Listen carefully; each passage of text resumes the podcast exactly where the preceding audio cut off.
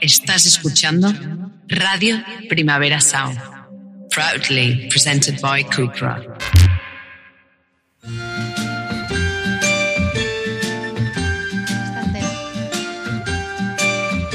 Ever since the day that you went away, you've been sending flowers to me. Send me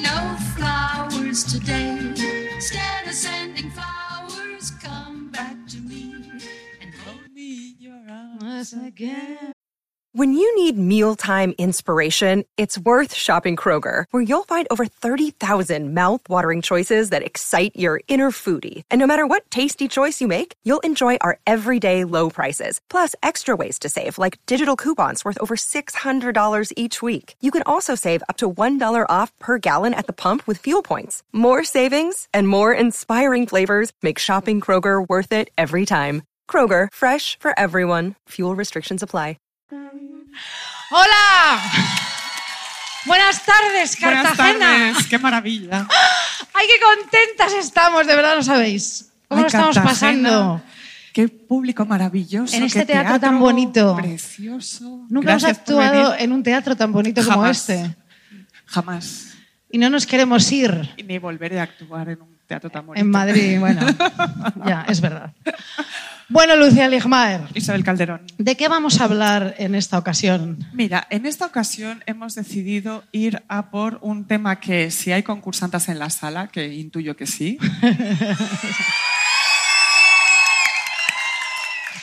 Os queremos a todas muchísimo. Eh, vamos a hablar de el Coti Vintage. Tráiganle a la señorita lo que quiera beber, Sí. por favor. Para los neófitos Sí. eh, de nuestro programa, el Coti Vintage es un cotilleo Un cotilleo. vintage. O sea, es, es fácil, ¿no? Es... un chusmerío, ¿no? Sí, Algo sí, que cuentas, pero de un poco, no de ahora. O sea, no la historia de Shakira, no vamos a contar. Sí, nos dijeron, no habléis de Shakira, No por habléis de. Shakira, nos dijeron. No, no, ya hablamos en el anterior, ya está hecho. Quiero decir, Eso no, es. Entonces vamos a contar cosas antiguas Sí. como- y hermosas como este teatro. ¿no? Muy bien, hija. Pues ya está. Por favor, Byron. Primera canción.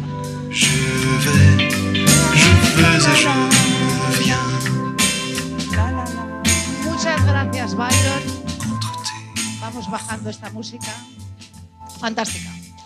Esta canción es de Gainsbourg y la Sí. canta con su esposa, eh, su- bueno, la cantaba con su, ex- con su esposa Jane Birkin, que luego también cantó con Brigitte Bardot.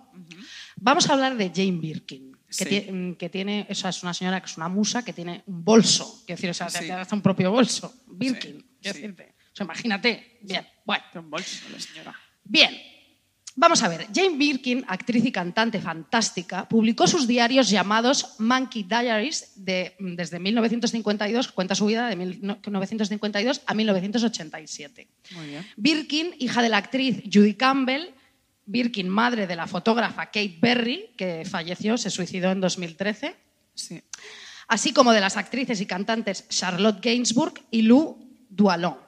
Charlotte Gainsbourg, tengo que decir que es una señora que me encanta, me encanta cómo se viste, le Sí. copio la manera de vestir, me encanta. Vas un poco francesa hoy, un poco No, ella, mayor del ella, 68. ella no va así, era, hoy voy Godard, pero quiero decir que Ah, tú ella vas Godard, perdón, Sí, sí, no, disculpe, pero que discúlpeme. ella es como, eh, me encanta, más, tiene un rollazo fantástica, Sí. bien, y hace esas películas con este señor de uh, Ninfomania, que uh, las Von Von Trier, Trier, sí, sí. que está loco todo. Como una cabra está. Bueno, bien. A ver. Birkin pertenece a una de las grandes familias de la aristocracia del mundo del espectáculo. Es así. Se convirtió en un mito por su belleza, su estilo y por la pareja que formó, como os contaba, con Ser- con Serge Gainsbourg. Bien. Pero ¿qué pasa aquí? Concursantas cartageneras, colombianas y Lucía Lejmaer. ¿Qué pasa aquí? ¿Qué pasa aquí? ¿Qué pasa aquí? Pues que al leer sus diarios te das cuenta de lo minúscula que se sintió esta mujer, primero con su pareja, primera pareja, John Barry, que es un compositor que ha ganado muchísimos Oscars, ¿vale? Y luego con Serge eh, Gainsbourg, ambos netamente mayores, como siempre, ¿no? Ellas tienen 13 años y salen con estas mujeres de hombres de 75. Bueno, ¿de qué hacen? ¿De qué hablan? No lo sé. Bueno, de acuerdo, no vamos a mm, juzgar. Bastante lío ahí Bien, ya. bien. Entonces, claro, ella se sintió fatal con John Barry y luego con Serge Gainsbourg, ¿no? No solamente mayores en edad, sino en posición social y de poder, pero sobre todo poder sobre ella. Ejercían poder sobre ella. Bien, una cosa, John Barry, que siempre me pasa, no es John Williams, que es otro compositor muy importante, Ajá. que me gusta más. ¿Te gusta más John Williams? Sí, ahora te voy a explicar por qué. Vale. Yo siempre me equivoco, entonces. eh, antes de ir con esta historia, Lucia, he improvisado un juego para ti. ¿Vale? Rápidamente, John Williams, John Williams. banda sonora de Indiana Jones, corre. Tu, turu, tu, a ver. Superman. No. Superman.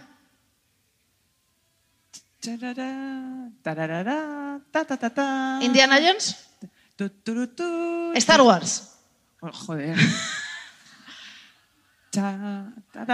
Por favor, Byron. Star Wars. Gracias, Byron. Y es que ahora yo te digo, Superman. Me sale esta. Claro, bueno. John Williams es el compositor de las tres. Ah, bueno, Son claro. chiflantes, bien. Sí. No es John Barry, bien.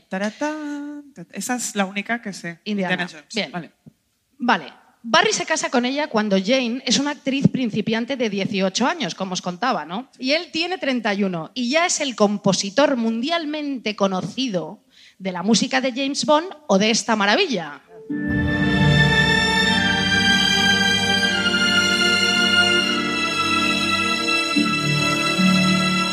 Gracias, Byron. Muchas gracias. Muchas gracias. Hoy eh, ustedes han venido a una playlist de canciones Que no, que no, que, bueno. que es preciosa. Vamos a ver. Es que quería poner en contexto todo. Esto es Memorias de África, que es una de las bandas sonoras más increíbles. John Barry ganó un Oscar por esta eh, banda sonora. Bien, una delicia. Bien, pues ¿qué pasa con Barry? ¿Vale? Barry es una persona odiosa, asquerosa, repugnante, un ser humano deleznable que se portó con Birkin como un cabrón, ¿vale? ¿Ah, ¿Cómo sí? alguien capaz de esta maravillosa banda sonora fue tan malísima persona? ¿Me entiendes? O sea, Barry no es un encanto que te lleva al Kilimanjaro a lavarte el pelo con ternura en una bañera. Es un personaje horrible, ¿vale? Que te lleva al Kilimanjaro a arrancarte el pelo y dejarte calva. O sea, que dice, John Barry fatal. Fatal, John Barry. Muy mal. Es un personaje odioso, no le hace caso a Jane Birkin, vuelve borracho por las noches, se niega a hablarle y le grita porque sus sollozos, cuando ella llora, le impiden dormir. Es un hombre frío y odioso que no te lava el pelo, efectivamente, sino que te lo arranca y se lo come y, Y luego hace hace lo que salga. Bien. Menudo cabrón. Sí. La escritora Lori Moore, que es una de mis escritoras favoritas, tiene un cuento llamado De lo que se apoderan, que es precioso, y dice así, los hombres fríos destrozan a las mujeres. Bueno, Lori, ahí ya no sé qué decir, no, no voy a ser muy lista. molt bé. Los hombres fríos destrozan a las mujeres. Me escribió mi madre años más tarde. Las cortejan con algo llamativo de lo que presumen, algo que llevan unido a su alma como un falso invernadero. Te hacen pasar al invernadero y te crees que ves vida, optimismo, sol, verdor, bachata. Pero no, esto lo he dicho yo. De... Bueno, antes de que siga, muchas nos decíais, por favor, poner canciones eh, colombianas, bonitas, tal. No lo vamos a hacer, apropiación cultural. Nosotras no vamos aquí a bailar en Cartagena eh, bachata, ¿vale? Porque solo faltaba. Esto se graba en vídeo, mm, lo va a ver mi novio. Bien, bueno. No. Total, dice No, Moore. Además, no bailamos lo suficientemente bien ya para lo que vamos a poner. Sí, Imagínate pero bueno, bien, bachata. eh, da igual, bien. Sí. Ellos te hacen pasar de acuerdo al invernadero, ¿no? Creen que mm, vida, optimismo, sol y verdor, pero cuando los amas, ¿vale? Te hacen pasar a su alma verdadera, que es un salón de baile vacío, cavernoso, lleno de corrientes de aire, con rayos, con arcos y cúpulas inexorables, y que se burla de ti con sus ecos. Tú dices, te quiero. La nada. Bien. Oyes cómo se hunde con un estrepitoso, con un estrépito sonoro todo lo que has sacrificado, todo lo que has entregado. Cierran con llave el invernadero y te ves tan minúscula como una figura humana en el dibujo de un arquitecto, una mancha sin rostro, un borrón de palotes abandonado en un voluminoso desierto de piedra. O sea, esto que ha dicho Lori Moore, que, que, que joder, ¿eh? Eso Ah, es pues que es es así. una maravilla. Es que tú no lo piensas, pero te lo dicen y dices, ¿qué es eso? Pues sí, De un es- invernadero cerrada a cal y canto, ¿no? ¿Y qué hacemos? Figurita. Sí, bien. Cuenta más Lorry Moore en este cuento, ¿no? Y dice, cuando él hacía el amor con mi madre, tenía los ojos cerrados y la cabeza retirada. Después le dirigía una mirada dura, airada. Se volvía a su lado de la cama, rígidamente. Se quedaba con la cara pegada a la pared y se la quitaba de encima con un estremecimiento o una mueca de disgusto si ella le besaba en el hombro. No, bien, sí. Le acariciaba el brazo, si, o sea, si mi madre, o sea, si le, si le besaba el hombro, le acariciaba el brazo o le ponía la palma de la mano en la, en la espalda desnuda. Mi madre me lo contó antes de morir, apartó la vista a un lado, hacia las cortinas y me lo explicó. Menuda la madre, ¿no? Muy pobre, claro. Bueno, lo- Cómete eso. Sí, sí, sí. y ahora claro, vete al psicoanalista. Claro, cariño, a contárselo. sí. Ahora vete- claro, sí. Vete al diván a Sí, contar sí. lo que te acabo de decir. Ya, ya, qué fuerte, ¿no? Es fuerte. Sus últimas palabras, Hombre. ¿no? Hombre serio. Sí. Traumita para tu futuro. claro, sí. Bueno. A ver, pero vamos con Gainsbourg, que es malo también, claro, efectivamente. Bien. Gainsbourg tiene 21 años más que ella cuando se conocen en 1968 y ya es un compositor y un cantante famoso. De Gainsbourg, con quien, viviría, con quien vivirá 12 años, Jane Birkin, traza un, retra- un retrato complejo ella en su libro. Porque fíjate, era otro buen cerdo, pero, pero fíjate lo que dice. Era un hombre tiránico, maníaco, machista, pero ah, era súper cariñoso, capaz de ternura y de complicidad. Bien, ¿cómo se come eso? No sé. Bueno. Bueno. Es egoísta, celoso, con un carácter dominante, pero es divertidísimo, profundamente amable y original hasta en las tonterías más estúpidas que comete. Oye, Birkin, o sea. Bueno, estaba seducida. Sí, pero qué contradicción todo. bueno, ¿no? venía del señor del, del, del del hielo. pelo, del Kilimanjaro, claro, sí, sí. Bien.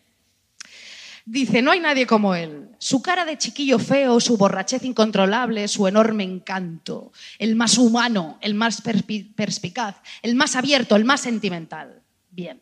Sin embargo, ante él, ella solo existe como musa y como intérprete. No la ve. No la ve. Ella- él ve un pibonazo de señora con 12 Guapísima. años jugando mm, con las Barbies a las y muñecas. guapas a las muñecas y la ve, pues eso, como musa intérprete y no la ve. No, no, no, No la ve, es que no la ve. Ya está en el invernadero, ya no la ve. Bien. Entonces, ¿qué te digo, Lucía? Bien. Ah, Bien.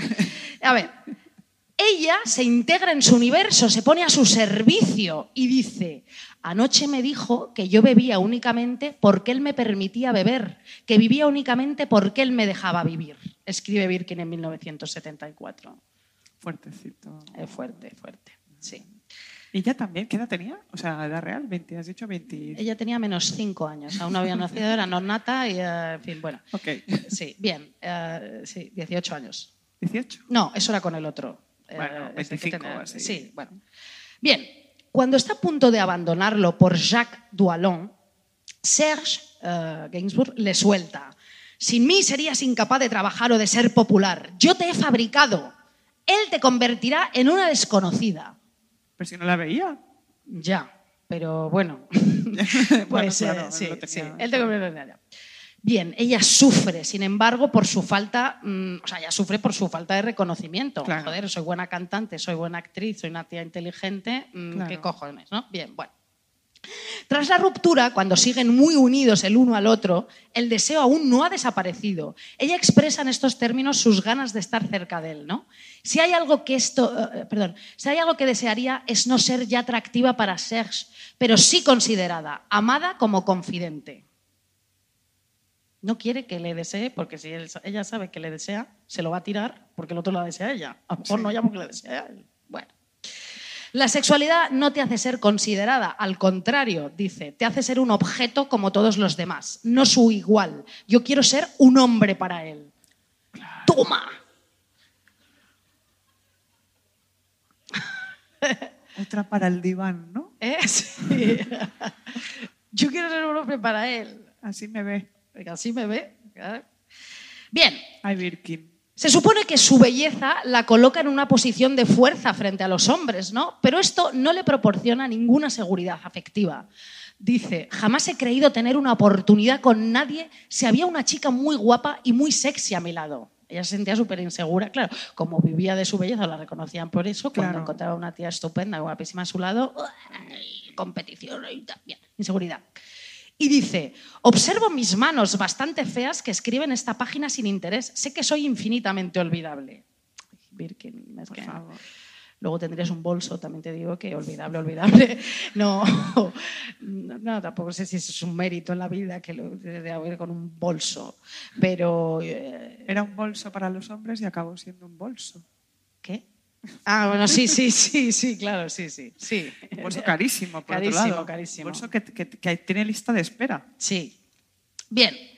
Pero en un mundo que intenta minar la confianza de las mujeres en sí mismas, estas raras veces gozan de su belleza. Hija, ya que eres un puto pibón, que no puedas mirarte al espejo cada día y digas, no, no puedes, porque estás ahí y tal. Qué horror. Bien. Birkin aceptó cantar eh, con Gainsbourg el sulfuroso Je t'aime moi non plus que os he puesto antes, que es la canción, yo creo, no sexy, sino sexual de la historia. Sí, es, sí, totalmente. Es, eh, es que esta canción supera al sexo que estás teniendo. O sea, es mejor la canción que el sexo que estás teniendo en ese momento, el Siempre. orgasmo que vas a tener. es- no, es. eh, Bueno, seguro. ¿no? Sí, ¿no? Es mejor que el sexo. Es mejor que el sexo, bien, pero bueno. Sí, de acuerdo. Eh, entonces, o sea, ¿qué está diciendo? Aceptó cantar con él. No es no porque le pareciera particularmente bonita la canción, dice, sino porque la idea de que él pudiera estar encerrado en una cabina de grabación pequeñísima, como una, con una bomba, como Brigitte Bardot, con, con la que después lo cantaría, o Mireille, o Mireille Darc, que era una, otra francesa con la que la iba a cantar en primero, era una posibilidad aterradora. Bueno, es que hay un programa, Sí. hay un programa que esto en YouTube se puede ver de Gainsbourg, ya viejo, viejo, Sí. En un programa de entrevistas y está Whitney Houston, Whitney Houston con 20 22 años y en Francia y que está pues está de promoción Sí. la chica y le dice follamos En la televisión, en el programa. y, y el presentador de eh, se- señor señor Gainsbourg Señor y, Serge. y señor Serge. y, y, y Whitney Houston ¿qué ha dicho? ¿me lo puedes traducir? y todo el mundo en plan no, no o sea que debía ser el señor Qué horror. Bueno, bien. Su siguiente compañero, Jacques Duallon, no es mucho mayor que ella, solo dos años. Bueno, esto bien, ¿no? Bien. Y es mucho menos famoso, pero también él se impone en la relación de pareja. Se conocieron cuando él la dirigió en una de sus películas. Ella ya no podía más con el alcoholismo y el egocentrismo de Gainsbourg y se va con este.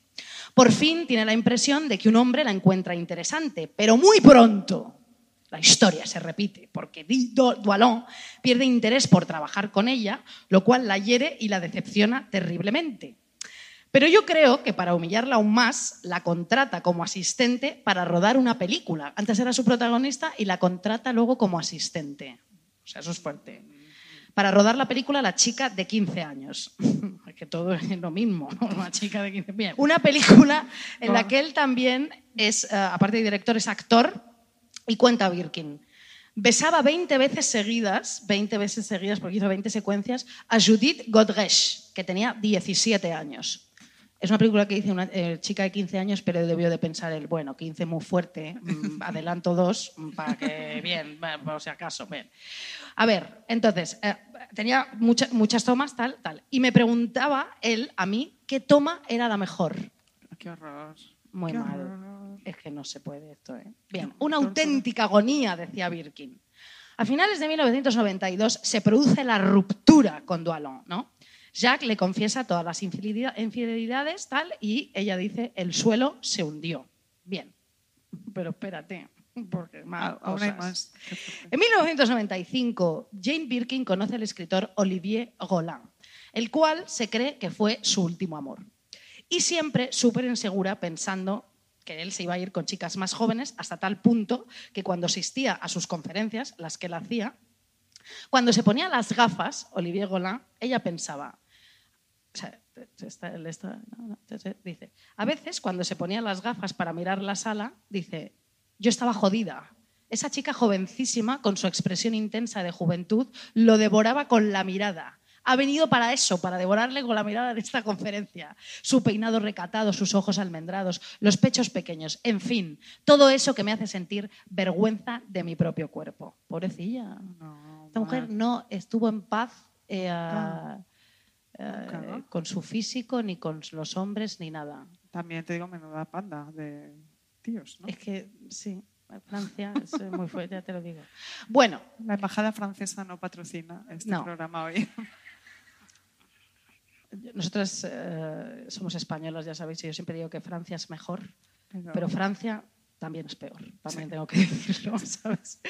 Bueno, ahora os vamos a poner una canción que por favor bailad con nosotras, eh, que no va a ser bachata ni nada, porque o sea, solo faltaría que esta mujer y yo movamos las caderas aquí para que luego nos tiréis piedras. Así que vamos a poner una canción que se llama The Rhythm of the Night. Por favor, Byron. This is the rhythm of my life.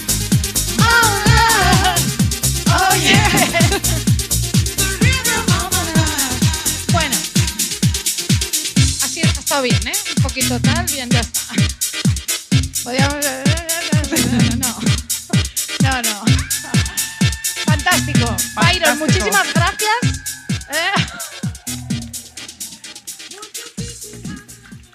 Así bailamos en Europa. Así bailamos.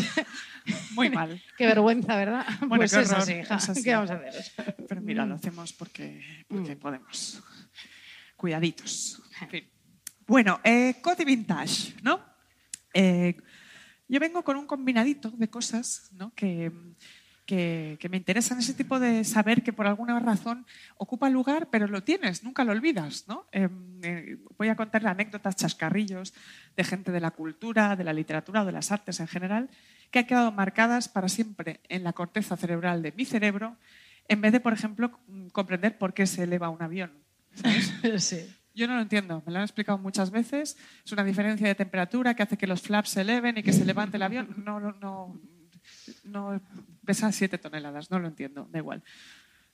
Eh, o, no- o la fisión nuclear también, ¿no? que te dicen un átomo se divide, eh, el núcleo de un átomo se divide y monta este pollo sideral eh, en, en las centrales nucleares, no lo sé, da igual.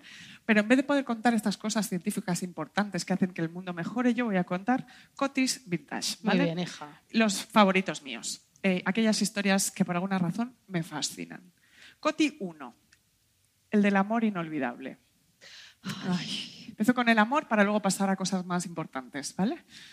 Em, voy a co- contar una historia de amor y celos, que es la historia de Ava Gardner y Frank Sinatra, vamos, dos leyendas, leyendas de pasión.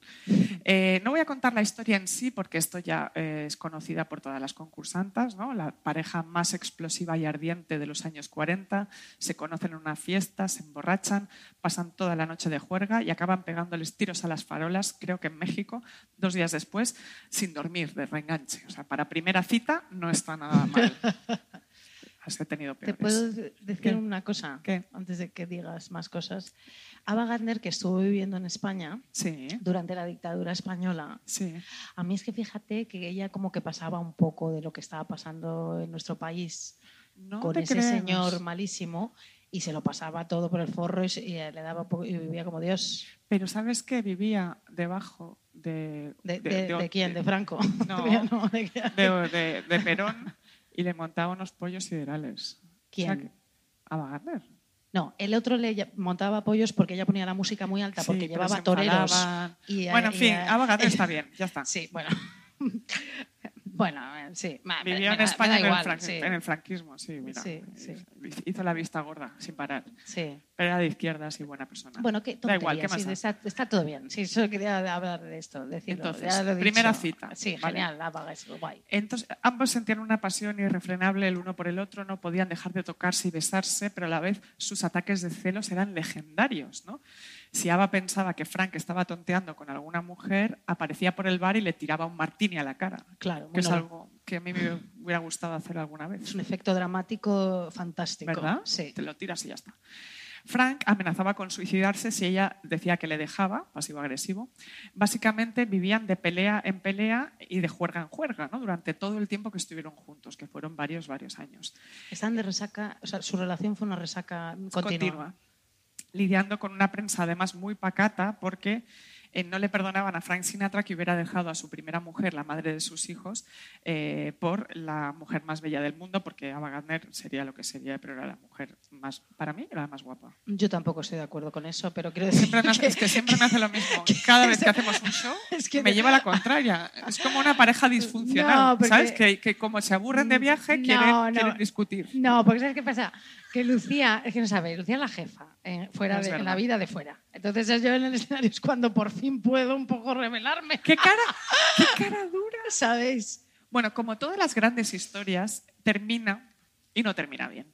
Eh, Ava queda embarazada y siente que no puede criar a un hijo en el ambiente en el que están todo el día de pedo en pedo.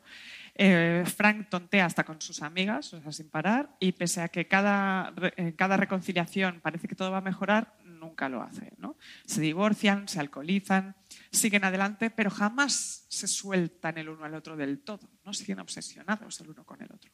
Cada vez que Ava se emborracha, es decir, todas las noches, eh, pone música de Frank Sinatra para bailar, mientras llora. Terrible, terrible. Bailar llorando. Bailar llorando. Este es un eh, concepto que me gusta a mí. A mí también. Ellos estaban conectados, esa cursilada que sacan en todas las películas, lo del hilo rojo, ese absurdo. Sí. ¿Sabéis lo que es eso, no? Lo Sí. de que está en China o no sé qué. Sí, no sé. En el China hay un hilo rojo que conecta gente y, y, sí, y está conectado desde China. ¿No? Desde China. Hay un, ¿Tú sabes la historia? Sí, sí, sí. Que hay un hilo. Hay un Todos hilo. tenemos un hilo rojo con alguien. Pues el hilo rojo entre Ava y Frank era un hilazo. Es un hilo comunista. Un hilo comunista. Y ella estaba allá en España, Pues ahí estaba. el hilo no llegaba a, No la- llegaba. a Madrid. el hilo estaba roto. A su urbanización no llegaba. A el las hilo. urbanizaciones porque no le dejaban entrar. Ya está, perdón. eh, ya está, pues, que Entonces ella pone la música de Frank Sinatra para bailar mientras llora. ¿no? Eh, un día el periodista Rex Reed va a entrevistar a Ava Gardner. Eh, son los finales, de los años 60, o sea que ya ha pasado mucho tiempo desde el divorcio de ellos y de su historia de amor. Verano de las flores, hipismo californiano, auge de las protestas por los derechos civiles en Estados Unidos. Bueno, el glamour hollywoodiense de Ava ya no es lo que era, ¿no? Claro, está fuera de lugar en una década que ya lo ha cambiado todo, ha cambiado su, personalidad, personalidad, podríamos decir, y que ya termina, ¿no? Y sus películas, ¿no? Y es claro, y, a- y además ella está un poco en, en decadencia. La condesa descalza. Sí, pero esas, Eso son, también, eh, esas son anteriores. Esto, esto es ya a finales de los 60. No, por eso te digo que eso ya está desfasado. Claro. ¿Cómo se llama esta? Perdón, eh, yo ya estoy ya loca. El guion, no. ¿Cómo se llama esa película que tiene eh, del barco, eh, que, que ella vive en un barco? De nombre extranjero. No, ¿cómo se llama? ¿Cómo, el que está este hombre? Bueno, da Mogambo. igual. ¿Eh? Mogambo, no. No, hombre, no. Bueno, da igual, eh, luego, lo- luego lo miro, da igual, perdonadme. Una que vive en un Ella es barco. guapísima. Ella es bellísima. No, ella no vive en un barco, él vive en un barco. Bueno, da igual, venga, Bueno. sigue, da igual.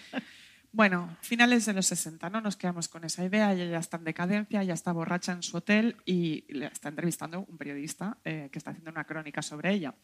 Y saca de su maletín una copa de champán y otra de coñac, ¿no? Y va alternando la muchacha. Ostras. Sí, dice que es su bebida favorita, ¿no? Entonces se pilla, o sea, claro, unos ciegos impresionantes. No quiere hablar de la película, en teoría Rex Reed va a entrevistarla por una película que acaba de hacer, que es La Biblia, con John de John Huston, eh, en el cual ella dice que, que hace un papel estúpido, que no quiere hablar de la película, que es una estupidez la película, la Biblia. Eh, entonces ella está cansada, tiene la cara cansada, hinchada y aún así bellísima. ¿no? Eh, Reed y ella van a cenar a un restaurante, se emborrachan más y más y ella quiere espaguetis con caviar, ¿no? que es lo que cena todas las noches. Ella, ¿qué? Ella cena todas las noches espaguetis con caviar. No me lo creo. Sí, O sea, sí, todas, todas ¿Y las qué le noches. a los espaguetis? Ese- Y crema de leche, es lo que le gusta cenar, y tequila, y tequila, es lo que toma ella. Qué puto asco, Ya, francamente. bueno, ¿no? O hija, sea, yo qué sé. Un momento, ya no te molesto más. No es verdad. Sí, ¿te acuerdas, ¿te acuerdas esa película? Ella dice que no quiere hacer esta porque es decadente. ¿Te acuerdas una que hay una secuencia que ella está en una silla de ruedas que consigue subir una cuesta como con la silla de ruedas y de repente algo pasa ¡guau! y se cae la- toda la cuesta de San Francisco con la silla de ruedas? No. Sí, sí, sí, eso es genial. Buscadlo en YouTube. Ava ¿Pero cuál Gardner tirada con una silla de ruedas en una cuesta empinada con cara de loca. Es Una de las últimas. Una de las últimas, sí. Sí, sí. De- claro. O porque pasa un gato o algo así que la jode y se, y se va para atrás. Es, es, es maravillosa. Fantástica, es verdad. Es un poco la metáfora de su vida, ¿no? Un poco Era espaguetis con caviar. Está- ella está Sí. comiendo espaguetis con caviar en un restaurante Sí. con este periodista y tomando tequila, ¿no? Sí. Entonces empieza a montar un lío porque ya está, pues imagínate. Eh, se emborrachan más, eh, ella tira el tequila por la mesa, se pone triste, pero no quiere dormir. Ella nunca quiere dormir, no quiere, estar despierta porque si no siente que si se va a dormir sola, que está sola, siempre. Entonces se quita los zapatos, flirtea con un hombre muy joven que está en otra mesa, que está celebrando su aniversario y, y está flipando de que Ava Gardner le esté mirando, o sea, una cosa de locos. Eh, Ava está destrozada, pero no quiere dormir y dice, pregúntame lo que quieras. Tú pregúntame lo que tú quieras. Eh, da igual, ¿qué quieres saber? Eh, yo no soy buena actriz, la buena es Liz Taylor. Ah, sí. Sí, sí. Ole. Esta crónica, luego voy a dar el dato para buscarlo, es buenísimo. Y el periodista finalmente se atreve a hacerle la pregunta que, lleva, eh, que quiere hacerle desde, desde el principio de la noche, que es que Frank Sinatra se acaba de casar con Mia Farrow, Ya. la, la- la que sabemos que luego estuvo con Woody Allen, que en esa época acababa de hacer eh, La semilla del La diablo. Semilla del Diablo, eh, que llevaba el pelo muy, muy cortito y tenía 19 años y él 56 o algo así. ¿no? Bueno. Entonces dice, eh, ¿qué opina de que Frank Sinatra se haya casado hace apenas unos meses con Mia Farrow? Eh, a Ava se le, se le iluminan los ojos verdes que tiene eh, y la respuesta, dice Reed, llega como un millón de gatitos lamiendo un plato de crema. Dice, Ava dice, ah, siempre supe que Frank acabaría en la cama con un muchachito. y el periodista se queda flipando. flipando y se echa a reír ella, ¿no? Ese. La crónica de la que estoy hablando eh, es que es una maravilla. Se llama Duerme usted desnuda y se puede encontrar en, en todas partes. Ava y Frank jamás volvieron a verse. Se llamaron todos los días de su vida eh, hasta el final de sus días. Él ayudó a pagar las facturas cuando se quedó en la ruina, cuando estuvo enferma y cuando ella murió mantuvo un altar en su casa llena de lleno de fotos de Ava. Como, si- como si fuera una virgen. eh, Como si fuera el amor de su vida, hija mía. ¿Sí? sí, sí. sí. Y ahora Es todo terrorífico, eh, también te digo. eh, Bueno. te imaginas un Lo, ex. lo de los espaguetis es lo más fuerte. No, es que eso es, eso es vomitivo, pero me refiero, tú imagínate que tu ex te tiene en un altar Bueno, con tus fotos sonriendo así, ah, bien, en la playa, en Bueno, el y, circo. y, y Mia Farrow abriendo la puerta y encontrándose eh, las fotos de Ava. Bueno, Mia Farrow déjala porque luego tuvo lo suyo, tuvo la lo pobre, suyo, que luego sí, ya sí. viviría, madre mía. Sí, sí, sí. Fuerte. Byron, si me puedes poner una canción de Frank Sinatra sería maravilloso.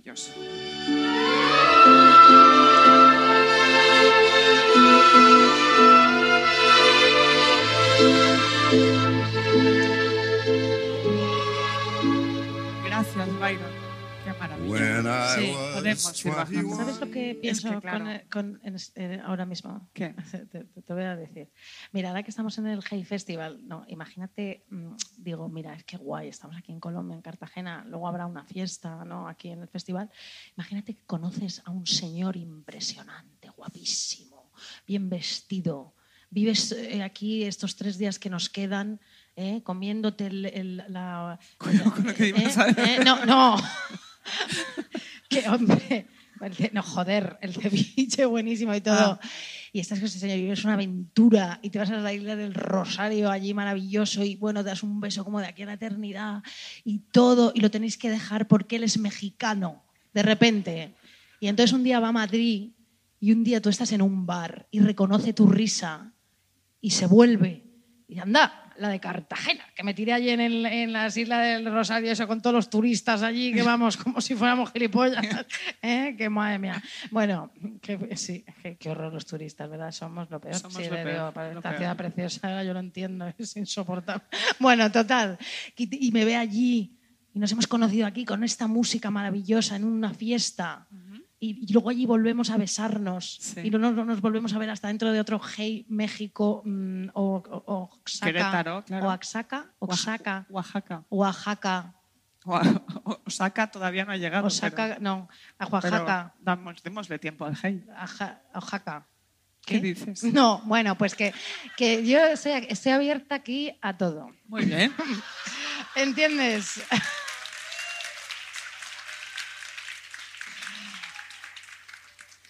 Pueden pasar caballeros si cumplen el perfil al puesto instalado en el hall del teatro a dejar su número de teléfono. Pero luego nos olvidamos y luego ya que vuelva a Madrid y, y oiga mi risa y sepa que soy yo por la risa. Eso es que me parece eso romántico y precioso y acojonante. Fíjate, 30 segundos de Frank Sinatra lo que han hecho en ti, ¿eh? Sí. Es, es que así era el hombre, fíjate.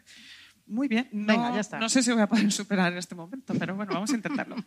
Segundo Coti Vintage, el Coti de la mentira. ¿Vale? Este me fascina. Ya hemos acabado con el amor, vamos a por la mentira, que a veces es un poco lo mismo. Una de las dramaturgas más exitosas de Estados Unidos, Lillian Hellman, eh, un- una gran dramaturga de los años 40 y 50, admiradísima por Nora Ephron, que es una de nuestras escritoras fetiche. Te adoramos, óyenos, señor, por favor, maravilla.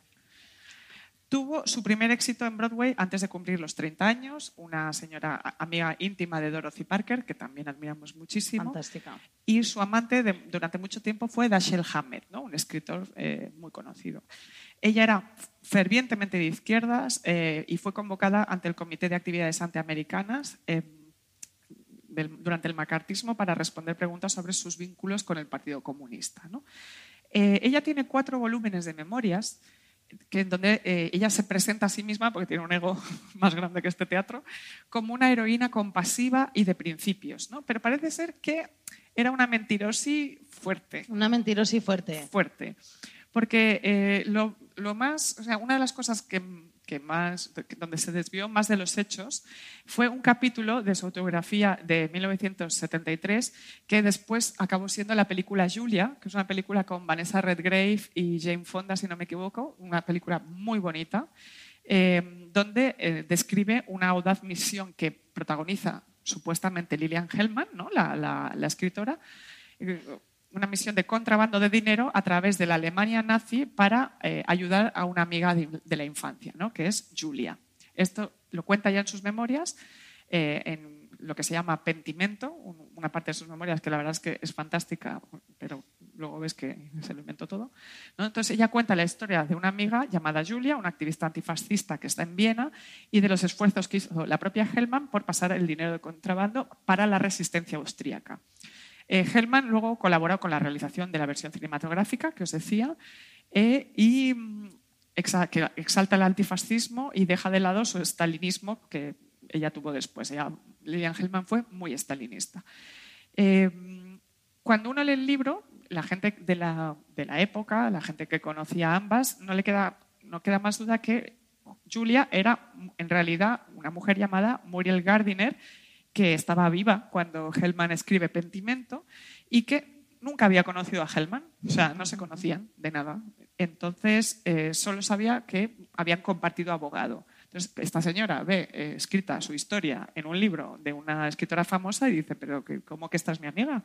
¿Y que me pasó dinero? Esta señora yo a usted no la conozco. ¿no? Señora, suélteme Señora, el brazo. sí, ¿Qué dice exactamente. Suélteme el brazo y suelte mi historia. ¿no? Sí. Entonces, em, parecía probable que el abogado le hubiera contado la historia a Hellman y Hellman hubiera hecho una fabulación poniéndose a ella como la gran heroína de la historia para ayudar a una amiga que no existe, ¿no? que es que existe pero que no es su amiga, vamos. Eh, entonces, las- su biógrafa, que es Mary Gallagher, señala que las fechas no concuerdan y que, por supuesto, tomó la historia de otra persona. Y cuando la verdadera Julia, que se llama esta señora Muriel, eh, sintió curiosidad y le escribió a Hellman ¿no? para decir, oye, eh, igual en algún momento nos conocimos y yo no me acuerdo, hay algo que pasó. No le contestó nunca Hombre, claro, claro, Claro. que le va a contestar. Claro. Claro, la dejó en visto, ¿no? Le hizo, le hizo ghosting, le hizo un ghosting impresionante. Eh, y fingió que nunca había recibido su carta, como hace la gente mentirosa y de verdad.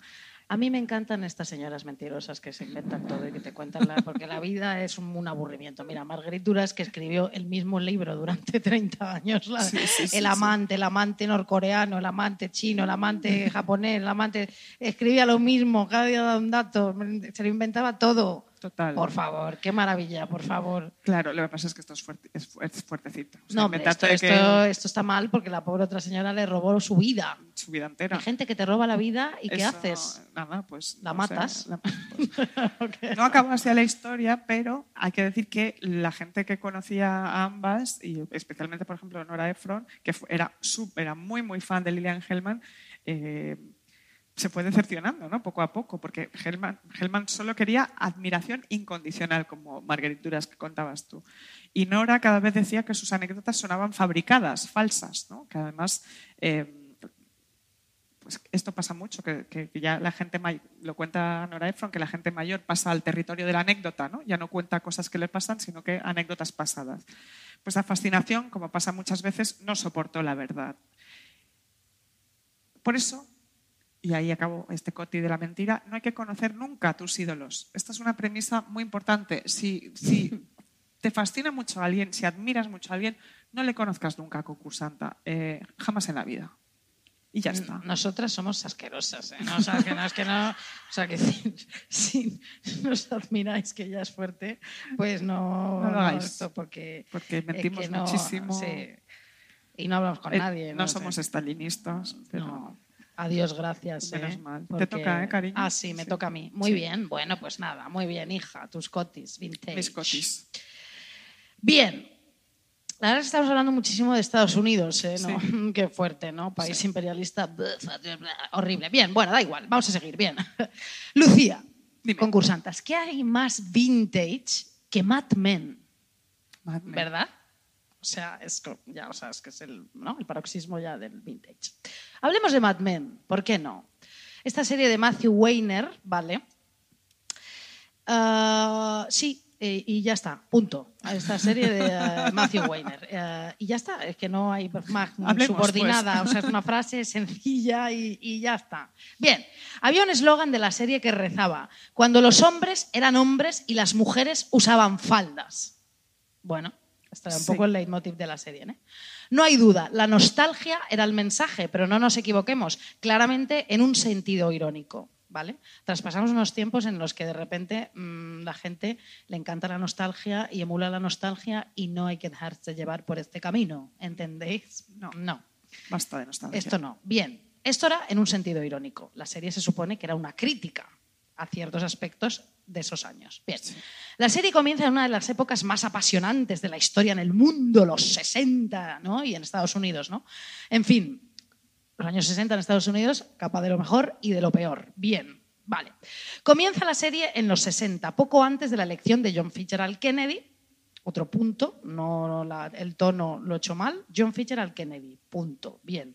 Si lo pensamos, ¿eh? si lo pensamos, asociamos Mad Men erróneamente a los años 50. Tenemos esa idea que impera en la serie, ¿no? De esa sociedad conservadora como en los suburbios, ¿no? Y esos trajes y tal y cual. Pero es que es verdad que a principios de los 60 todo sigue un poco igual que en los 50, también hay que decir, ¿no? Bien, Sí. vale esta sociedad rígida, asfixiante, que no, no asociamos para nada con los 60, ¿no? Psicodelia, porros, Vietnam, paz, pro derechos civiles, esas camisas como lavadas con lejía, espantosas, que volvieron en los 90. ¡Qué madre mía!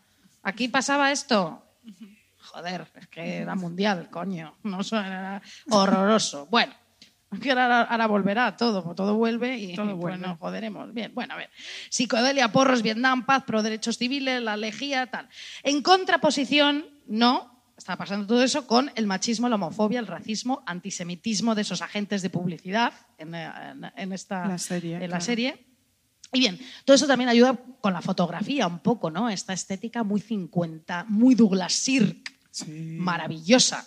El otro, ayer en el hotel me vi una película de Douglas Sirk, lo, te- lo- lo digo, que ¿Cuál? se llamaba eh, Tiempos de guerra, tiempo de amar. Maravillosa, vedla, Muy bien. ¿no? Aquí tenéis una eh, eh, plataforma que se llama Filming. No. Vaya, hombre, la verdad que fíjate. Bueno, pues eh, Pues bajárosla.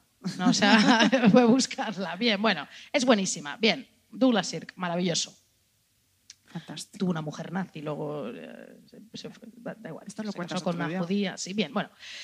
La serie Mad Men comienza. eh, no, esto ya, pues ya lo he dicho, claro, es que soy disléxica. Bueno, vamos a ver. Lo más singular de la serie, dice Mona Choyet, Mona Chollet, mi amiga. Lo de antes, sí, es mi mejor amiga va a venir a Madrid, me voy a presentar, primero le voy a pedir disculpas, tú primera, por reírte de su nombre, y luego yo después, eh, pues ya nos pondremos de rodillas y le ofreceremos pues Pero el un mío cava. era una risa de abajo hacia arriba porque yo Sí. tengo un nombre que, del que mi apellido que se han reído de mí toda mi vida, entonces puedo No es verdad, Lucía, nos reímos de su nombre, Mona Chollet. Dijimos chollete, de todo horrible, y es una escritora fantástica, Es francesa. maravillosa. Y tú le estás haciendo muchísima promoción, está Sí. muy bien. Te- tengo que decir que lo que he contado antes de las memorias también me he basado en un libro de Mona Chollet que se llama Reinventar el amor, que Ah, es bien. buenísimo. Y este, lo que estoy hablando, pues también es de Mona Chollet, pero no me acuerdo de qué libro lo he cogido. Pero bueno, da igual, Es de de Mona, Chollet, Chollet. ¿vale? Bien.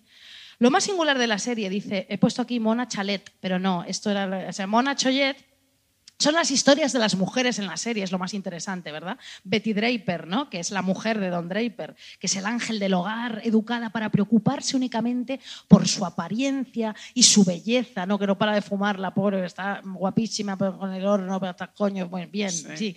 Que lo tiene todo para ser feliz según los criterios de su entorno social, pero que se muere de aburrimiento y soledad. Tenemos por otra parte a Peggy Olson, la joven redactora voluntariosa, la única mujer que ocupa ese puesto en la agencia de publicidad, que lucha contra el dragón ultracatólico de su madre, esa figura de la madre, wow, y vive furiosa ella, Peggy, por estar a merced de las manos largas de sus colegas y a la vez resultarles demasiado amenazante en el amor. Peggy. Sí, Peggy, pobrecilla. Bien. Luego está Joan Holloway, la secretaria curvilínea pelirroja. Desde aquí mando un beso a mi pelirroji precioso. No te estoy echando de menos. Además he dicho que me quiero enamorar aquí con todo mi coño. Pero te quiero muchísimo. Ya en Madrid las cosas cambian. Y tú eres y serás para siempre. mm, Bueno, no lo sé, pero te quiero. Bueno, a ver. Está encantado. ¿Qué te digo, Lucía? ¿Dónde estoy? Holloway. Holloway. Esa señora pelirroja, ¿no? Que intenta sacar provecho de su estatus de objeto sexual, aunque no logra salvarse de la frustración y de la decepción que esto conlleva, ¿no? Todas estas mujeres, todas ellas, por más distintas que sean, eh, están muy bien escritas en la serie, que por cierto, todas las guionistas de la serie, o sea, casi todas son mujeres. ¿Ah, sí? Sí. ¿Tú sabes que el, el personaje de. ¿Cómo se llama? La, la rubia, que no me acuerdo cómo, cómo has dicho. cómo Be- es? eh, Betty Draper. Draper. Para preparar el personaje le dieron en la campana de cristal de Silvia Plath. Sí. Le dijeron, léete esto y este, y este es tu personaje. Ah, sí. Pero ella no se vuelve, o sea, no está No, tan... no, pero que para que como que está constreñida por toda la cuestión social, Sí, sí, sí, sí. los dos niños, por eso sale luego con una escopeta y Ah, eso es genial. claro, Pero no, podía haber sido más Silvia Plaza, fíjate. sí, pero ¿No? ya hay algún personaje por ahí que, que- que hace eso. Pero me hace mucha gracia Sí, porque que le dieron la, la esta. Vale. Ajá. Bien. ah, Guionistas femeninas, decías, ¿no? ¿Qué? A ver, bien, vale. Ella, la decepción que esto conlleva. Bien, todas ellas, por más distintas que sean, se debaten dentro de los límites estrechos que les asigna la sociedad estadounidense de la época, ¿no? Qué difícil, ¿no? Vivir ahí y no salirse. Bien, bueno. Pero, ¿son de esa época únicamente? Bien. Dice Matthew Weiner, me divierte mucho cuando escucho a la gente hablar con horror del comportamiento machista de los hombres en Mad Men, como si eso se hubiera superado, dice Matthew Weiner. Bien, Pues sí.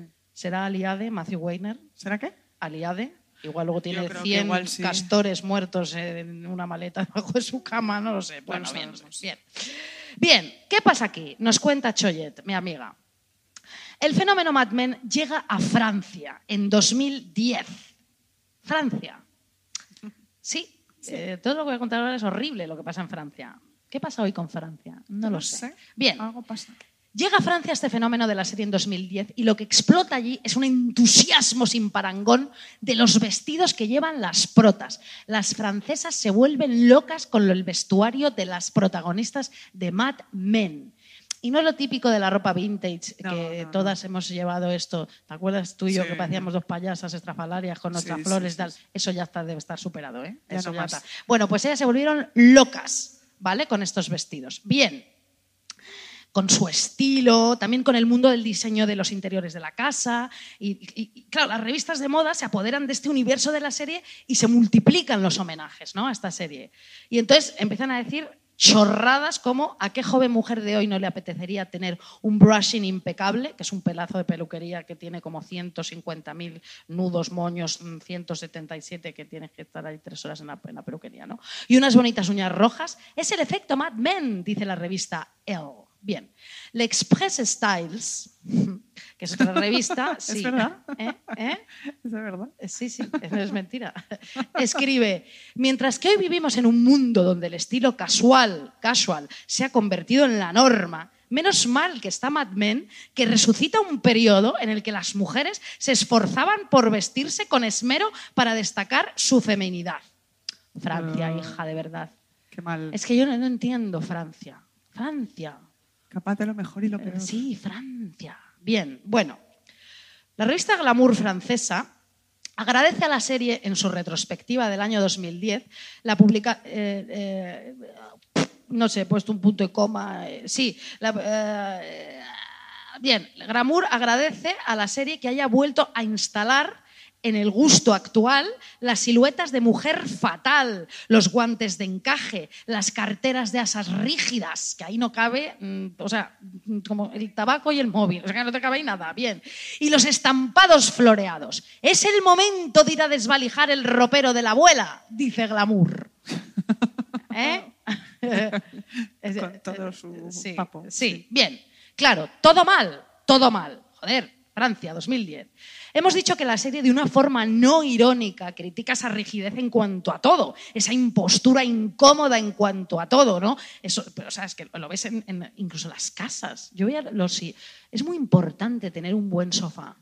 Quiero decir, vosotros a veces no vais a casas donde tú piensas que son sofás rígidos, donde la gente se tumba, eh, viene a buscar de- después de trabajar y ver la tele y dices, es imposible que esté a gusto. ¿Por qué se ha comprado ese sofá? Yo lo pienso en cuando voy a una casa. Los noruegos son Los noruegos. ¿Qué dices? sofás. Sí. Sí, Busca sofá, yo estuve buscando sofá hace poco. sí. Busca sofá estilo noruego. No hay uno en el que te puedas tumbar a dormir la siesta, ni uno.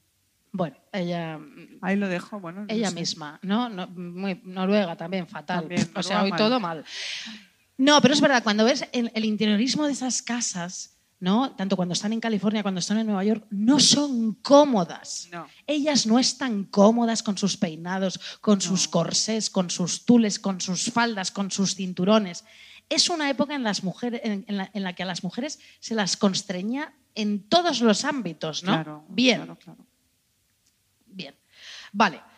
Entonces, claro, la serie critica de una forma no irónica esta rigidez, ¿verdad? Estos outfits imposibles que además son puras reminiscencias de señoras con faldas, esto ya lo he dicho, claro. Y un delantal sacando del horno un pavo o ir a recoger el correo a una oficina de correos con sombrero y abrigos compañero con el vestido y el bolso. ¿Sabéis esas películas que tienes el sombrero, el abrigo, el este, todo, Sí, igual, todo igual, ¿no? Que te ha costado muchísimo dinero, muchos pesos te ha costado. ¿eh? Y, eh, y luego te lo pones una vez.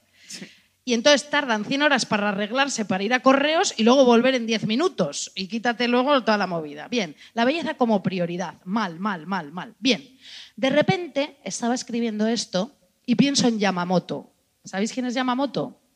Es un señor japonés que es diseñador. Yama es un señor diseñador que encuentra una visión sobre las mujeres, ¿vale? Y que no las considera como objeto, sino como sujeto en la moda. Me voy a explicar. Tiene un estilo sobrio y sus colores en general oscuros dan cuenta de su rechazo a esos floripondios que para la mayoría de sus colegas son imprescindibles. Fuera floripondios. Bien. ¿Te acuerdas que en Nueva York, que fuimos a actuar Sí. en una tienda de segunda mano, yo me compré una chaqueta de Yamamoto? Sí. Mm, Pues sí. O sea que Yamamoto tiene mi dinero. A tope con Eh, o Yamamoto. sea que eh, pues puedo reír. A tope con Yamamoto. Sí, bien. Bien. Bien.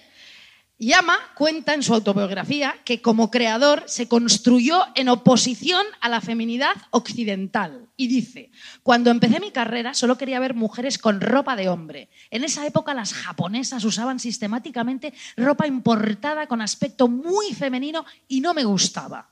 Muy bien.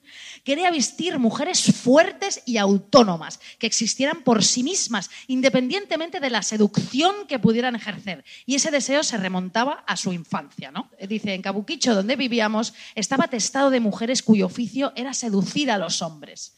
Conservé una imagen muy vivida vívida. Vívida. Vívida. Vívida.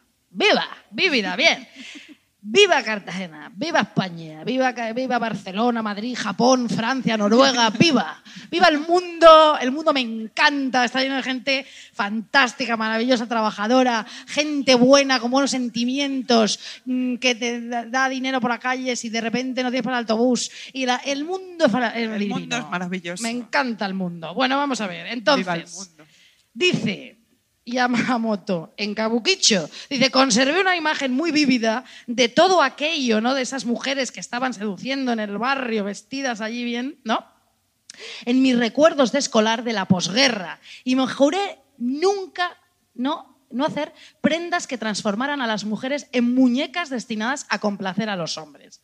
Chico, si Yamamoto lo entendió a la primera, cuando tenía cinco años en Kabukicho, coño, Claro. ¿cómo es que el mundo está tardando tanto en darse cuenta también? ¿No? Eso No, no es- o sea, ¿eh?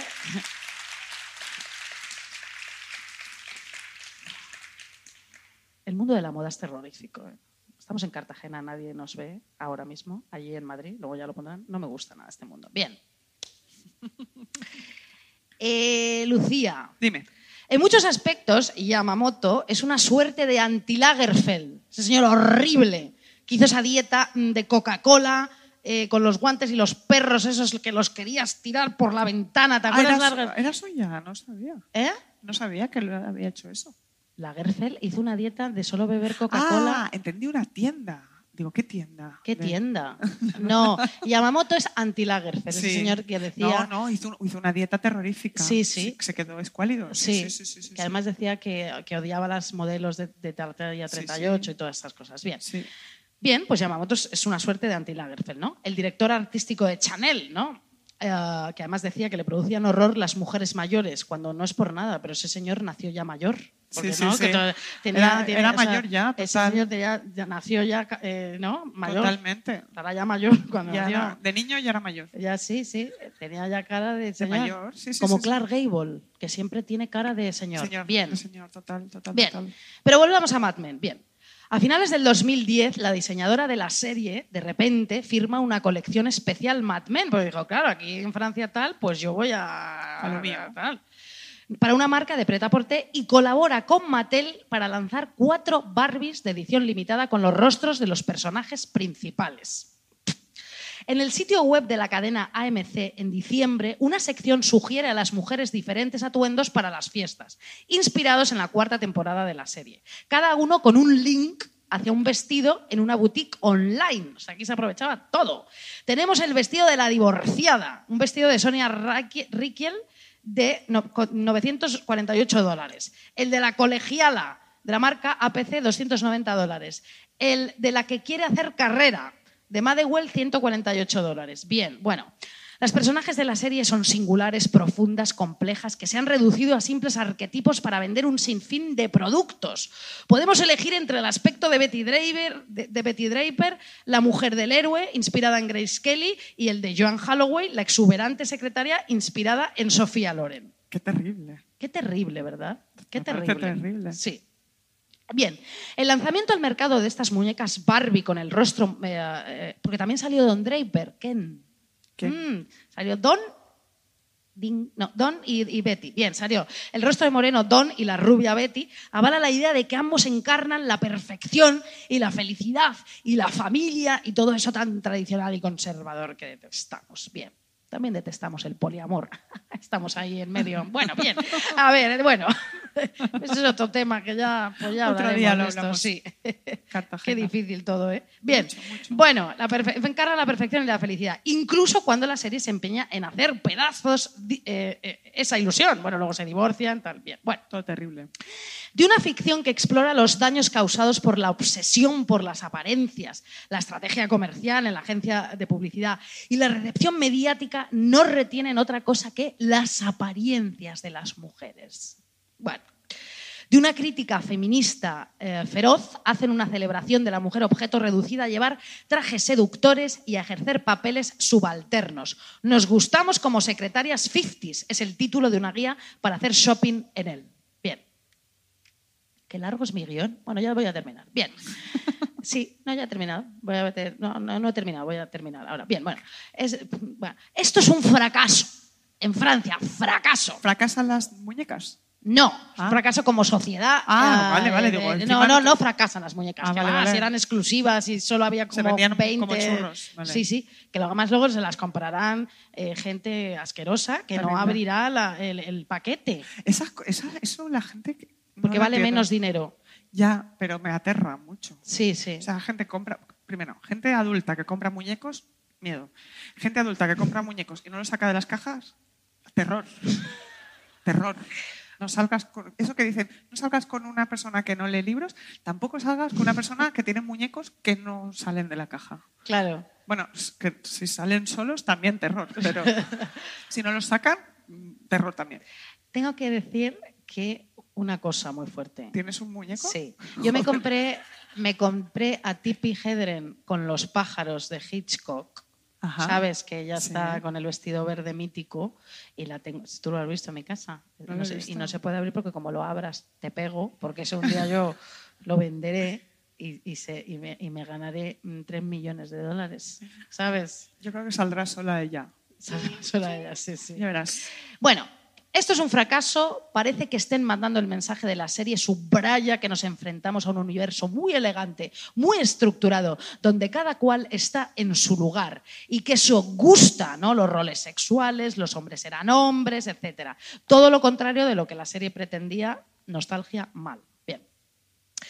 Recordemos que los 50 para las mujeres fueron un infierno después de la guerra, como cuenta Betty Friedman en La mística de la feminidad en 1963. Claro, las mujeres en la guerra no paraban, o sea, fueron, se fueron sus maridos a la guerra y, claro, ellas empezaron a currar, a ser independientes, a ganar dinero y Sí. a vivir la vida, ¿no? Eso es. Bien, luego vuelven y otra vez para casa y a inventar electrodomésticos para que ellas estén allí jugando con las maquinitas mientras ellos pues hacen lo que tal Sí. y además hacerlas creer eh, que luego tú te lo compras y luego como que tú dominas eh, eh, ¿sabes lo Que que es tu trabajo, sí.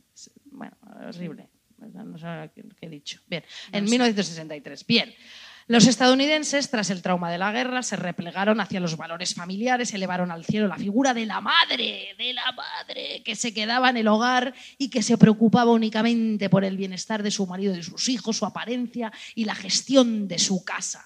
Y, para- y insisto, como para que no se volvieran un poco locas, las mandaban al centro comercial a comprarse aparatitos que era, y todas eh, ¿no? jugando con la Thermomix de los 50, todo, tal, tal, esto mira, lo hace por mí y tal, tengo la sensación de que no trabajo tanto porque está todo inventado. Eso era mentira. Absoluta. Ludegas. Ludegas. Bien. Eh, bien, claro. Las conquistas de los años 20 y 30 fueron enterradas o escandalosamente negadas. La amplia campaña de embrutecimiento colectivo de las cuales fueron víctimas las mujeres estadounidenses terminó por producir entre ellas un profundo malestar, una frustración, una neurastenia, ¿vale? Que, que Friedman, ¿vale? Bautiza como el problema sin nombre. Esto me, claro, Qué bonito nombre. el, el problema sin nombre, efectivamente. Sí, sí. Ciertamente el problema sin nombre es lo que sufre el personaje de Betty Draper, ¿vale? Algunos críticos incluso sospechan que los guionistas de Mad Men le dieron ese nombre a la serie en homenaje a Friedman. El problema sin, esto sin nombre. Cuyo libro figura entre sus fuentes de inspiración, ¿vale? Y como digo, obsérvese que el equipo de producción es ampliamente femenino. En 2009, de nueve guionistas que trabajaban bajo la dirección de Matthew Weiner, había siete mujeres. Oye, una cosa. Dime. ¿Alguien no ha visto Mad Men aquí? ¿Alguien, ¿alguien la ha visto? No, fácil. alguien no la ha visto, quieres Sí, decir. ¿Hay ¿no, alguien hija? que no la haya visto? Sí. Bueno, voy a hacer un spoiler, pero es una serie que tiene 12 años ya. Eh, ¿te, has, da- te has dado cuenta? Bueno, no, da igual, no lo cuento. ¿Qué? No, ¿Sí? ¿Qué? Que Betty muere de lo que su marido publicita. Tabaco. Claro. Sí. Que es como la cosa, es que eso siempre me fascinó, como la cosa del capitalismo y la feminidad, y él, él como mega bestia y ella todo el día fumando. Sí. Yo vi el último capítulo. Yo tenía que viajar a Valencia. Era- eso es una comunidad eh, autónoma en España fantástica. Sí. Y entonces yo, yo- Yo, sí, o sea, lo es. beso a Valencia desde aquí. Hay naranjas buenísimas. Bueno, mira, sabes que... ¿Hay sí, valencianos? No puede ser. ¿Hay ¿Eh? valencianos aquí? No, no, Sí, no. valencianos también. ¿Hay, valencianos? ¿De verdad? ¿En Sí, serio? qué fuerte. ¿De, verdad? ¿De, de- de verdad? ¡Viva Valencia, joder! Valencia, hija mía, es una cosa maravillosa. Ya, está. ya lo he dicho yo. Bueno, Bueno. no me mat- La naranja, es que vengo aquí a Colombia a decir un poco lo típico, ¿no? ¿Por qué no? La paella. La paella. Bueno, ya, por favor, o sea, eh, sí, ellos discuten mucho lo que está bien y no en la paella y todo eso. Bueno. Bien, a ver, eh, entonces, Estabas hablando de estaba algo, en sí. Valencia y yo te- eh, trabajaba en la radio y entonces eh, tenía que ir a cubrir porque George Clooney fue a Valencia y yo además le, le hice una pequeña entrevista con mi micrófono de radio que yo le decía George y él decía ¿qué dice esta tía? Entonces, sí, y fue allí. Y por cierto, valencianos, ¿os, os acordáis que fue allí a presentar su película que se llama Tomorrowland y que dijo que Calatrava, eh, que qué bonito aquello? Calatrava es un arquitecto repugnante que también me va... a- Bueno, no, es, igual, es una maravillosa persona también horrible, pero, pero Valencia es que se la encarga porque aquello se cae a cachos y, y- a que sí, valencianos, ¿eh? Sí, ¿verdad? Terrorífico. Bueno, y decía George Clooney, qué bonito Calatrava, qué bonito Valencia. A ver, es precioso. Bueno, ¿qué a ver, está bien también? la ciudad de las artes y tal, pero aquello se cae a cachos porque ese señor no puso bien el dinero para hacer las No, cosas. no, lo hizo fatal. Y entonces yo tenía que ver el último, o sea, ya llegué a ver el último capítulo y yo, y yo, pues nada, llego por la noche al hotel después de hablar con George. y entonces, eh, um, yo, yo cuando veía Mad Men, pues me entraban muchísimas ganas de fumar. Y era una habitación que no podías fumar. Y entonces me metí en el baño, me pedí una ensalada, ¿vale? Me, yo, mientras comía la ensalada, fumaba y veía Mad Men. ¿En el baño? en el baño. Y entonces, de repente, yo viendo el último capítulo, o sea, a, a tope, de repente empezó, o sea, a- em, a El ca- chorro. te lo juro, o sea, la, la- esta alarma de Sí, fuegos sí. empezó a caer, No. el- te lo juro, el agua, el, el- el tabaco La perdido, ensalada. que era lo único que me importaba, el, el ordenador se me estropeó, la ensalada pues aguada, todo, y lo tuve que ver en Madrid. Muy bien, Ese es cariño. mi recuerdo de Valencia. Qué bonita ciudad, Valencia. Pues sí. Pues ¿Qué te parece si ponemos una canción? Venga, Byron, por favor, canción número 8. Me and you. La la la la la la la. La la la la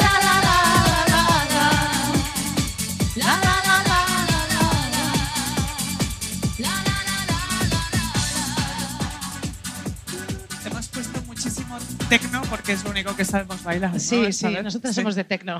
Vamos, muchísimo ¿Eh? de tecno. Bueno, queda poco ya, ¿eh? Me quedan dos cotis y ya estamos. Em, Hija, que pues yo me quedaré aquí eh, toda la vida. Que sí, que sí, pero nos van a echar del teatro. ¿Pero qué hora es? No, hija. A Bueno, ver, dale. Un poquito, un poquito. Bueno, em, Coti Vintage de la amistad criticona. Que esto es una cosa estupenda Sí. porque en las la verdadera amistad tú criticas con tu amiga y eres muy feliz. Eso es así. Y luego criticas a esa misma amiga con otra y dices, bueno, sí, eso también. Eso es- Em, vayámonos eh, a la amistad duradera, ¿no? Esa amistad que no solo puede ser disfrutada, sino que es fantástico comprobar que existe, ¿no? Esas conversaciones que duran horas y horas a medida que pasa el tiempo, como decíamos, que ya forman parte de la anécdota, ¿no? Los, voy a hablar de los actores eh, Vittorio Gassman y Marcello Mastroianni, ¿no? que disfrutaron de ese tipo de amistad, estos dos grandes autores, eh, actores italianos. Ambos eran cultos, enamoradizos, muy torturados. Bueno, es que Marcelo Mastroianni se casó con Catherine Deneuve. ¿Me puedes explicar Sí, el sí, sí, parejón? sí. Ahora te cuento, Cotis, esto. Vittorio Gassman, ese hombre alto, guapísimo, adusto, había sufrido crisis nerviosas a lo largo de su vida. Eh, una, curiosamente, al interpretar a Hamlet en el teatro. ¿no? Eh, Gassman estaba en el teatro y le dio una crisis nerviosa. No durante la actuación, pero tuvo muchas crisis nerviosas. Lo que le pasó a Daniel Day-Lewis, el actor, que le pasó lo mismo en el escenario, eh, muchos años después, al hacer de Hamlet en Londres, que dijo que no podía seguir actuando porque había visto el fantasma de su propio padre en el escenario. Mira, te, Ya, ya. te voy a decir una cosa.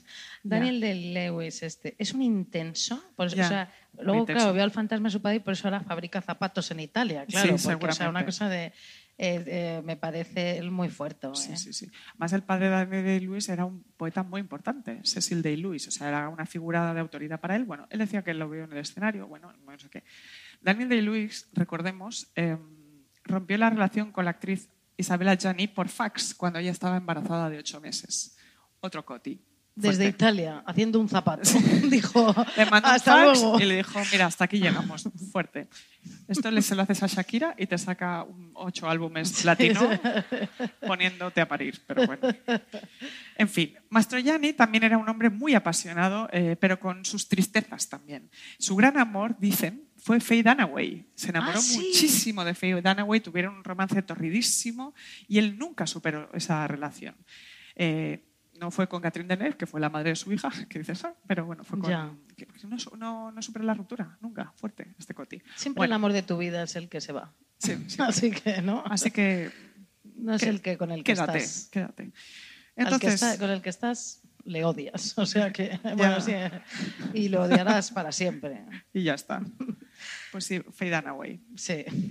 Pues nada, Mastroianni y Gassman eran íntimos, íntimos amigos y se, respetaba- se respetaban muchísimo porque los dos venían desde abajo, habían empezado desde abajo.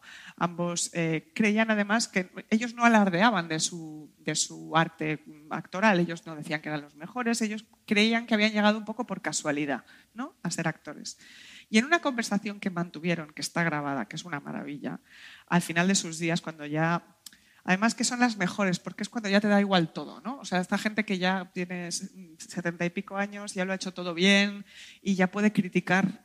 Que hay un micro delante, no pasa nada, yo te lo cuento todo, ¿no? Sí. Están los dos ahí juntos. Eh, entonces, ninguno sabe decir cuál es el mejor papel del otro, ¿no? De Vittorio haciendo de Moby Dick en el teatro, Marcello en Divorcio a la Italiana. Bueno, entonces el entrevistador les pregunta, ¿a ustedes les pasa eso de que no pueden dejar atrás un papel. Eh, que se quedan metidos en el papel durante meses y no logran salir de él y los dos empiezan a mear de la risa, pero ja, ja, ja, pero qué dices, pero, pero muertas de la risa de pero, pero qué está, pero qué estás diciendo, pero, qué estás diciendo. Eso de irse al Tíbet a meditar para olvidar un papel que has hecho solo lo hacen los actores de Hollywood. Y Daniel Day-Lewis. y Daniel Day-Lewis, que, ahora es un poco de Hollywood Que ahora me estoy acordando que tiene una película que se llama Mi pie izquierdo. Mi Por pie eso izquierdo. se fue a hacer zapatos porque no lo olvidó jamás. Eso es. Vittorio dice de Marcello, yo le he visto a este hombre hacer Shakespeare y en una pausa ir y decirle al de luces, deja de enfocarme en los ojos, coño, que no veo nada, ¿sabes? Y volver y hacer el tercer acto tan dignamente. No hay que ser tan inteligente y profundo para actuar, dice Vittorio Gassman. Y Marcello responde, pues claro, Vittorio, claro que sí. ¿Te acuerdas tú de la Tiri Milady? No, es es un nombre que es que no, recu- no recuerdo cómo se llama, ¿vale? Entonces me lo he inventado. ¿Te acuerdas tú de la Tiri Milady? Y Vittorio dice, oh sí, la Tiri era la mejor, era la mejor. Qué maravilla de actriz. Jamás un gesto mal puesto, nunca fuera de lugar. Bordaba cada papel que hacía. Y Marcello le dice, ¿y cómo era la Tiri? ¿Cómo era Vittorio, su personalidad? Y Vittorio dice, era un zapato, era tonta, era tontísima, una cretina. Y los dos muertos de risa. Ja, ja, ja. ¿Qué dices? ¿Que Robert De Niro se va a Katmandú para olvidar que hizo El Padrino 2? ¡Menudo gilipollas! Ja, ja, ja, ja. Y los dos bebiendo y contándose anécdotas. Me encanta este coti de dos italianos salerosos poniendo a parir a todo el mundo. Qué farda de hacer estupideces. Tengo que decir que años después, Jennifer López, este link, ¿no? ¿Cómo ha pasado? Ha pasado. En una de sus primeras entrevistas dijo que Madonna y Gwyneth Paltrow eran malísimas actrices y que Winona Ryder también. Alá, ¿por qué? Y yo creo que Jennifer sale poco de casa por eso, porque ella cree que hay gente que todavía le quiere pegar. Por favor, Byron, ponme un poquito de mambo.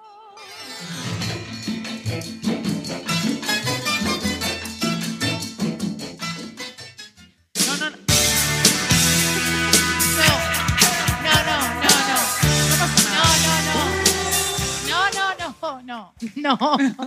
Byron, que esto lo habíamos ensayado. No. Primero iba una canción No y luego iba otra. No, no, no, no. Bueno, No mira. pasa nada. mm, Mambo italiano, problemas del primer mundo, hija. no pasa nada, esto es así.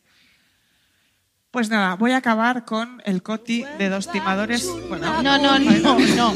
Sí, no, ya. Sí. Byron, no importa, ya está. Escucha, Creo que ya, sí, ya, ya está. Ya está, ¿eh? Ya no está. Luego me pones la, la última, pero luego, Sí. pero no ahora. No, ahora no. No, ahora no. Ahora no. Yo te aviso. Ahora pon Superman. No, no, no, no. No, no pongas nada, Byron, por favor. Ay, no, sí. Ponemos Superman. No. Na, na, na. no dejan de acabar No, no, esta sí, historia. pero, pero, pero, Luego vale. la podemos para acabar. Sí, vale. A ver, Venga, sí. acabo, acabo ya con el Coti, Coti Vintage, Sí. de dos timadores, ¿vale? Que esto está muy bien. Cuando puedes mm, como timar al sistema, ¿vale? Ajá. Y es 1987, el año que marca el zeitgeist cultural de la década en Estados Unidos, que es de lo único. Podríamos haber titulado este podcast de Estados Unidos. Y odiamos Francia, ya sí, y ya odiamos está, Francia. sí. Ronald Reagan arrasa con sus bajadas de impuestos y su pasión por el ultracapitalismo. Las películas taquilleras se convierten en referentes para toda la familia. Tenemos los años de ET, Indiana Jones, ¿eh? los Goonies. Para todas aquellas concursantas nacidas después, estamos hablando de películas que son como Stranger Things, pero mejores, ¿vale? Sí. Es el momento en el que el escritor Bret Easton Ellis, del cual hablo siempre, no pasa nada, es la época que él llama el imperio. Eh, la era imperial de Estados Unidos, de la que ya hablé en uno de los primeros podcasts, que va desde el final de la depresión de los años 30 en Estados Unidos hasta más o menos la caída de las Torres Gemelas y la popularización de Internet, que se considera la era que empieza la era del post-imperio, en la que Estados Unidos ya no es la primera potencia mundial. En 1987, Easton Ellis, como ya contamos en un programa hace poquito, eh, es un autor de muchísimo éxito, de unos 25 años, al que todo el mundo adora en Nueva York, donde vive. Uno de esos días le llama a la editora más poderosa de todo el panorama eh, de las revistas, de todas, que es Tina Brown, ¿no? que es la editora de Vanity Fair en su momento. Si pensáis que Anna Wintour, que es la de Vogue, es la más poderosa, ella era mucho más poderosa. O era una reina del hielo, dura, famosa, bueno, traje chaqueta así inglesa, un bloque de hielo, una tiburona de las revistas que intimidaba a todo el mundo. Le sienta y le dice, Brett, siéntate, vamos a charlar. Y le dice, quiero que hagas una pieza periodística, Sí. eh, pero literaria a la vez, como haces tú, que eres escritor, eh, una entrevista al actor Judd Nelson. ¿no? ¿Quién es ese? Judd Nelson es el actor que forma parte del Brad Pack de actores de los 80 que hace Breakfast Club, eh, que es el club de los cinco en Sí. España, no sé cómo se tituló aquí, Sí. eh, y San Elmo's Fire, que es eh, San Elmo Punto de Encuentro, Sí. es como el guapo malote Sí, del momento, cuál es, ¿no? sí. junto a Emilio Estevez y Rob Lowe, ¿no? Son como esos, bueno, los 80. Uno de los jóvenes más deseados en la pantalla que en 1987 lo está petando muchísimo. Eh, Easton Ellis dice, ah, pues muy bien, tiene pinta de ser un tío majo, ¿vale? Le hago una entrevista, me pagan estupendamente y me voy a mi casa. Estupendo, ¿no? ¿Dónde hay que firmar? Pero Tina Brown le contesta, no, no, no, no, no, no. no. Eh, en realidad me cae muy mal este chico, no sé Sí, por qué, no sí. le conozco, me cae mal. Entonces quiero que le bajes un poco los humos en la entrevista. Anda. Y el otro como, ¿qué? Dice, sí, que le dejes un poco en ridículo. Y Brett, confuso, como dice, ah, bueno. Qué mala ella, Sí, sí, ¿no? bueno, Sí. malísima. Eh, o sea, que quieres que haga lo que suelen hacer los periodistas eh, en los perfiles de actores guapos, ¿no? que es hacerme pasar por su amigo durante tres días, acompañarle a todas partes y luego hacerle quedar como un imbécil en el texto final que entregue. Y ella, sí, sí, eso es, eso es exactamente lo que quiero que hagas. Sí. Así que Brett accede, claro, porque es joven, le parece todo bien. Al fin y al cabo, ¿quién coño es Jack Nelson? Porque me importa, ¿no? Eh, entonces, como cualquier periodista cultural, eh, tiene el índice de la ética bajo mínimos. Eh, un beso a todos los compañeros del periodismo cultural que están en la sala. Eh, todos sabemos que no miento, yo lo he sido, o sea que no me vais a contar a mí algo diferente. No. Entonces, Brett y, y Jack Nelson se conocen y se caen súper bien Claro. inmediatamente. ¿no? Se van de cañas, eh, tienen la misma edad, tienen intereses comunes, se van de juerga, entonces para hacer la supuesta entrevista, ¿no? como para empezar a hacer el perfil. Y Brett eh, le confiesa, mira, eh, cuando llevan ya tres cañas, dice, mira, Tina Brown quiere que, que te dejen ridículo, machaque. eh, que te machaque. Eh, es la revista más importante del mundo. ¿no? Y Jack le dice, mira, vamos a hacer una cosa. Vamos a ir con una contrapropuesta que ella no pueda rechazar. ¿no? Le vas a decir a, Ti- a Tina Brown que nosotros, que somos los modernos de Los Ángeles, les ofrecemos un reportaje sobre los mejores locales por los que salir por la ciudad. Los más exclusivos, los más underground, o sea, lo, me- lo mejor, todo lo mejor, y los que nadie conoce. Fíjate qué listo es Jan Nelson, ¿no? Sí. porque en vez de generar un enfrentamiento con la señora esta, le ofrece algo que ella quiere más de lo que tiene. ¿no? Y cuando un enemigo te quiere joder, tú proponle algo que le apetezca más. Esto Sí. es un básico. un Para básico luego- para luego dársela, sí. Y entonces, eh, y eso, hace ¿no? Tina Brown y los de la revista encantados, por supuesto, que tenemos a los dos jóvenes más cool de Estados Unidos diciéndonos cuáles son los lugares que importan. O sea, 10 páginas a todo color. ¿No? ¿Qué dices 10? 20. O sea, el mega reportaje para ellos. Y Jack Nelson y Bret Easton Ellis hacen una lista con los peores lugares de Los Ángeles. O sea, pero los peores. O sea, un puesto de burritos en la autopista, eh, un club de striptease asqueroso que hay en, una- lugar horrible, en el valle, tiendas de souvenirs, o sea, todo, todo mal, todo espantoso, algo que nadie, nadie podía creer, o sea, que no, Sí. no podías pasarlo, o sea, era imposible.